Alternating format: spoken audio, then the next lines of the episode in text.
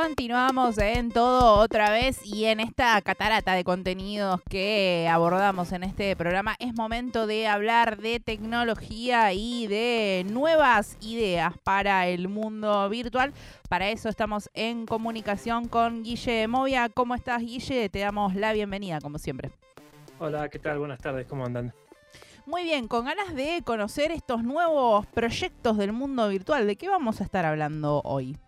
Sí, hoy vamos a hablar de, un proyecto que se venía hablando desde hacía años, pero se presentó formalmente o se lanzó formalmente el lunes pasado, el lunes de esta semana, y que es otro de estos casos de lo que algunos teóricos llaman solucionismo tecnológico, que quiere decir creer que la solución a todos los problemas de la humanidad está en algo tecnológico y que para eso justamente en general se les va a ocurrir a los genios de Silicon Valley y que de ahí en más todos estaremos agradecidos y, los tendremos como semidioses. En este caso es un proyecto que se llama WorldCoin, o sea, moneda mundial, pero que, podría ser otra cripto más de las tantas que hay dando vueltas por ahí, pero que tiene algunas diferencias en, lo, que, lo, que plantean. Y en principio fue creada por Sam Allman, que no sé si le suena el nombre, sí, me pero suena es uno bastante conocido últimamente porque es el CEO de OpenAI, que es el de ChatGPT y el de todos.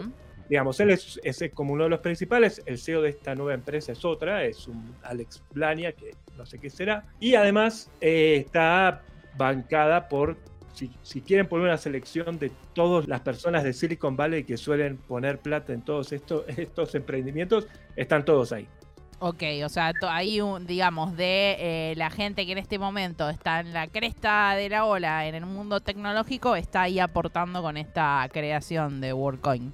Exacto, supongamos que es lo más exactamente no, pero después todos los otros que son semi segundos nombres, Andre Horowitz, están todos por ahí, están todos poniendo mucha plata en esto o pusieron mucha plata hasta este momento. ¿Y por qué? Porque en esta moneda y no en otras monedas, porque también lo que quieren ser es un sistema de identificación que lo llaman World ID, o sea, identificación mundial, en la cual todos estemos dentro y sea como un, podríamos decir, un documento mundial en el que todos, todos los seres humanos del planeta Tierra estemos ahí adentro. Y esto lo logran a partir del el escaneo del iris y de otras, otros datos biométricos que nos van pidiendo, que nos piden en, el momento en que nos registramos. ¿no?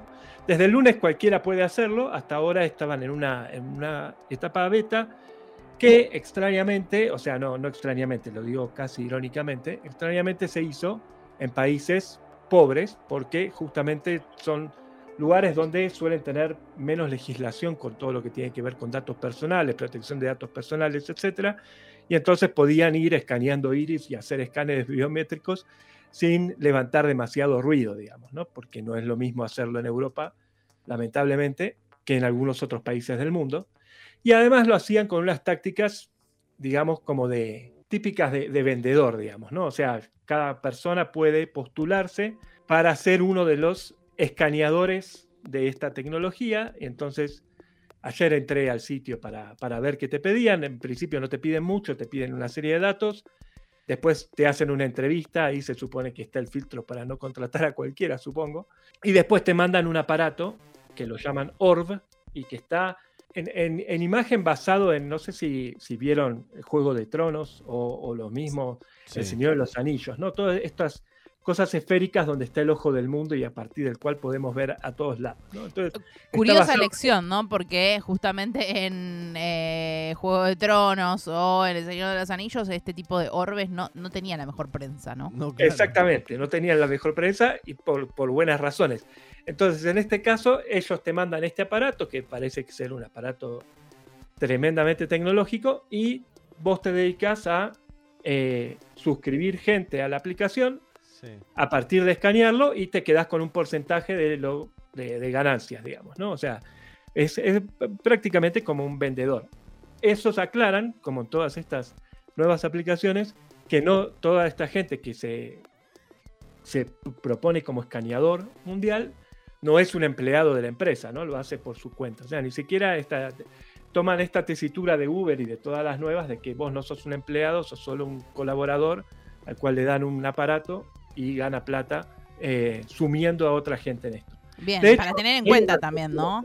Hay en Argentina, si quieren ir, por ejemplo, ayer vi que en la estación 11 hay supuestamente gente haciendo esto. Hay todo un listado, hay 17 lugares dentro de Argentina donde hay gente haciendo esto de escanearte el iris para que tengas una cuenta en WorldCoin. Supuestamente, si te escanean, te dan, una, te, dan plata, pero no era plata exactamente, sino tokens de esta moneda. De WorldCoin. De, WorldCoin. Nadie sabe ni cuánto vale y por lo que vi, y, y, perdón, ahora, ahora te dejo la pregunta, desde el lunes hasta ahora estaba en baja, digamos, ¿no? O sea, como se lanzó el lunes, hasta ahora estaba, cada vez valía menos, con lo cual lo que le, en teoría le pagaron a todos los que estuvieron poniendo, que en general eran estudiantes necesitados de plata en, la India, en Indonesia, en Chile también lo hicieron, pero bueno, en distintos lugares, estudiantes o personas que quizás ni entendían qué era lo que estaban haciendo, solo les decían, te vamos a dar plata si pones, te mirás este aparato un rato y podemos escanearte, ni siquiera le daban plata en eso, ¿no? Le daban tokens en general de esta moneda que en algún momento se iba a lanzar, que se lanza ahora. Eh, Guille, justamente cuáles son los alcances que eh, podemos analizar como comunidad de este tipo de iniciativas. Digo, por ejemplo, este escaneo de iris, esta eh, de retención de datos que seguramente algún tipo de cesión de derechos cuando eh, accedemos a este escaneo a cambio de tokens de esta nueva moneda, de esta nueva criptomoneda, ¿qué alcances tiene? Digo, ¿hasta dónde estamos cediendo derechos? ¿Hasta dónde estamos dando datos? ¿Y cómo puede repercutir eso en la sociedad? Bueno, en principio, varias de las críticas que se le venían haciendo, o sea, estas críticas siguen, pero se venía ya con el tiempo, es que no era muy claro qué estaba cediendo vos, ¿no? Y a la gente le hacían firmar supuestamente un consentimiento, pero no se las explicaban bien, también teniendo en cuenta esto, ¿no? O sea, era ni siquiera eran empleados de la empresa los que hacían el escáner. Entonces, ellos mismos le tenían que explicar a otras personas que a veces ni ellos mismos entendían qué era lo que le estaban pidiendo a la gente. Le tenían que pedir a la gente que aceptara unos, unos términos y condiciones que no eran claros para nadie. Ellos lo que dicen es, nosotros no guardamos el escaneo del iris, sino que lo procesamos matemáticamente y lo único que guardamos es eso que llaman un hash, que es un número, eh, que sí está basado en el iris, pero no es el iris, ¿no? Entonces que no, no, no están guardando tu información biométrica. Pero eso es lo que dicen a partir de ahora, desde que lo lanzaron. Todo lo que hicieron con, con lo viejo, que supuestamente era solo para eh, entrenar su inteligencia artificial, no, no, no OpenAI, sino la inteligencia artificial de esta nueva empresa. No se sabe qué hicieron o qué van a hacer o qué seguridad tienen con eso, ¿no? Entonces ahí hay, un montón de información de, de distintas personas ellos dicen que en toda esa base previa fueron 450.000 personas, o sea que igual es un montón de personas. Eh, y que claro, muchas de las críticas es, dicen, bueno, dicen que ahora, a partir de ahora, tienen un respeto por los datos, pero no respetaron los datos ni los seres humanos, estos 450.000 seres humanos previos a los cuales escanearon, con bastantes reglas bastante oscuras y a las cuales supuestamente les pagaban, pero no se sabe si les pagaron o no. Entonces todo, todo es una complicación muy grande y, un poco a, lo que creo que iba también tu pregunta, ¿no? ¿Para qué? Es, pues la otra pregunta, ¿para qué se está haciendo esto? ¿no? O sea, ellos dicen que esto es para el bien de la humanidad en un sentido amplio, como que van a liberar este sistema para que cualquiera pueda eh, identificar personas, porque la, la, gracia de esto, supuestamente, es que yo solo voy a poder estar una vez si escaneo mi iris, porque si lo intento escanear de nuevo, eh, lo va a reconocer, obviamente, como que es una persona que ya está. Eh, y entonces cada uno de nosotros va a estar solo una vez dentro de este sistema y que entonces se va a poder usar para otra parte muy interesante que varios de estos lugares de Silicon Valley están buscando, que es generar un ingreso básico universal, porque parte de su premisa es con todos los avances de la inteligencia artificial, mucha gente se va a quedar sin trabajo, entonces necesitamos darle un ingreso básico universal a todos los seres del mundo para que este sea un mejor mundo, ¿no? Obviamente, para que ese sea un mejor mundo, sin tocar ninguno de los beneficios de esta gente que es inmensamente rica, claro. puede seguir rompiendo el mundo como, como quiera. Guille, parte o muchas de, las noticias y de los avances que tenés, por, que, nos traes acá esta columna cada tanto que, yo te escucho muy atentamente y, trato mm, de, ponerlos en contexto a veces algunas de estas noticias, ¿no? Porque eh, muchos de estos avances, por ejemplo, tecnológicos, se podrían pensar con esto de la premisa de que la ciencia y la tecnología muchas veces em, avanza y retrocede con el método de prueba y error, digamos, ¿no? Y a partir de cómo se va avanzando se van mejorando estas tecnologías. Pero hay un patrón que se termina repitiendo siempre, que es el del patrón, justamente que es esto que mencionabas, que todo esto en definitiva termina siempre recayendo también y esto esta es la consulta que quería hacerte, em, en un sistema, digo, más allá de esto que plantean de este ingreso universal, Em, el sistema que estamos viviendo cada vez es más desigual, inclusive con estas pruebas y errores de estas tecnologías, ¿no?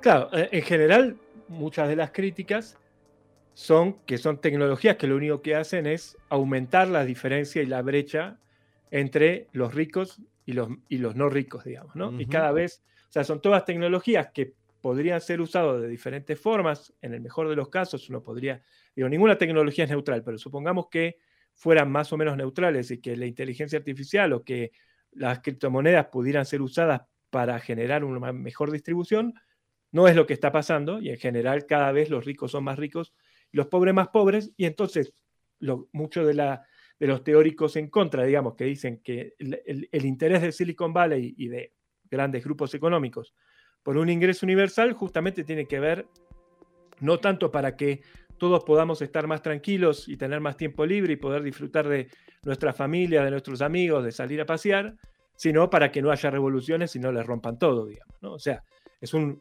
contenedor, no, no, una, no una idea de con esto la humanidad va a ser mejor porque todos vamos a tener más tiempo para, para ser felices, sino una forma de cómo evitar que con tanta diferencia que se va haciendo cada vez más entre ricos y pobres, no termine habiendo un cambio drástico que los tire abajo. Totalmente. Guille, muchísimas gracias como siempre por traernos esta información y estas herramientas para pensar el mundo hacia el cual vamos. Muchas gracias. Gracias a ustedes. Nos vemos el mes que viene.